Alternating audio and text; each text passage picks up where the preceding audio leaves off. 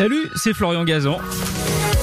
Sur RTL, dans l'émission Ça va faire des histoires, on vous raconte des anecdotes incroyables, farfelues et parfois absurdes. Tout ça dans la bonne humeur. Et moi aussi, j'y ai participé. Alors c'est parti.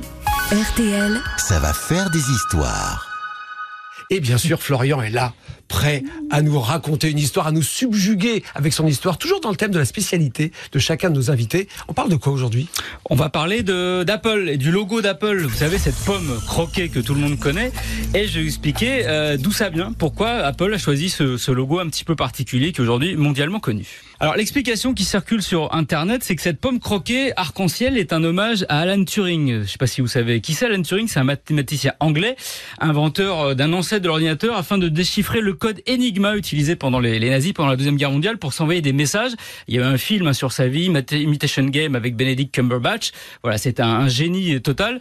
Et à la fin de la guerre, qu'il a permis de faire gagner aux Alliés, au lieu de le remercier, l'Angleterre la traîne en justice car il était euh, gay, euh, homosexuel. Et à l'époque, on n'aimait pas trop ça en Angleterre. Il a été condamné à une castration chimique et il s'est suicidé deux ans plus tard en croquant une pomme empoisonnée au cyanure. Hommage morbide à Blanche-Neige qu'il adorait. Donc voilà, euh, on se dit le fameux, la fameuse pomme croquée d'Apple, euh, en plus arc-en-ciel à l'époque, donc euh, drapeau LGBT, c'était un hommage à Alan Turing. Sauf que c'est totalement faux. C'est ce qu'on appelle un, hoax, une légende urbaine, parce que déjà l'idole de Steve Jobs et Steve Wozniak, les créateurs d'Apple, c'est un autre Anglais, un autre génie, c'est Isaac Newton et sa fameuse pomme, voilà celle qui a un- inspiré les théories sur la gravité et l'attraction universelle. D'ailleurs, Mac c'est l'abréviation de Macintosh, qui est une variété de pommes.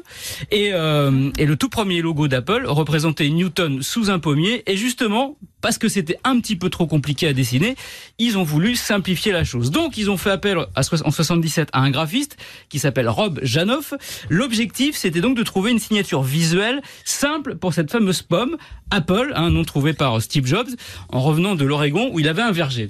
Euh, Steve Jobs mangeait des pommes tous les jours. Eat an apple a day, keep the doctor away, le fameux proverbe, manger une pomme tous les jours, éloigne le médecin. Donc, Rob Janoff, qu'est-ce qu'il fait? Il achète des pommes, il les met dans un saladier et il les dessine en simplifiant au maximum la forme.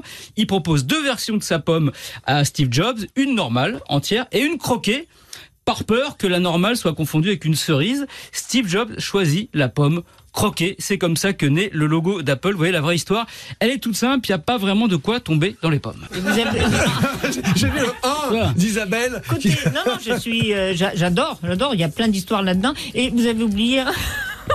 Quoi Côté pomme, vous avez oublié Beethoven. Pomme, pomme, pomme, pomme. Ah oui. Elle est facile, mais elle marche toujours. Non, mais il y a le It, it an apple a day. euh, Keep the enfin, doctor the away. doctor away. à condition de bien viser, comme disait Winston Churchill. Exactement. Ah, je croyais Évidemment. que vous disiez comme disait Guillaume Tell.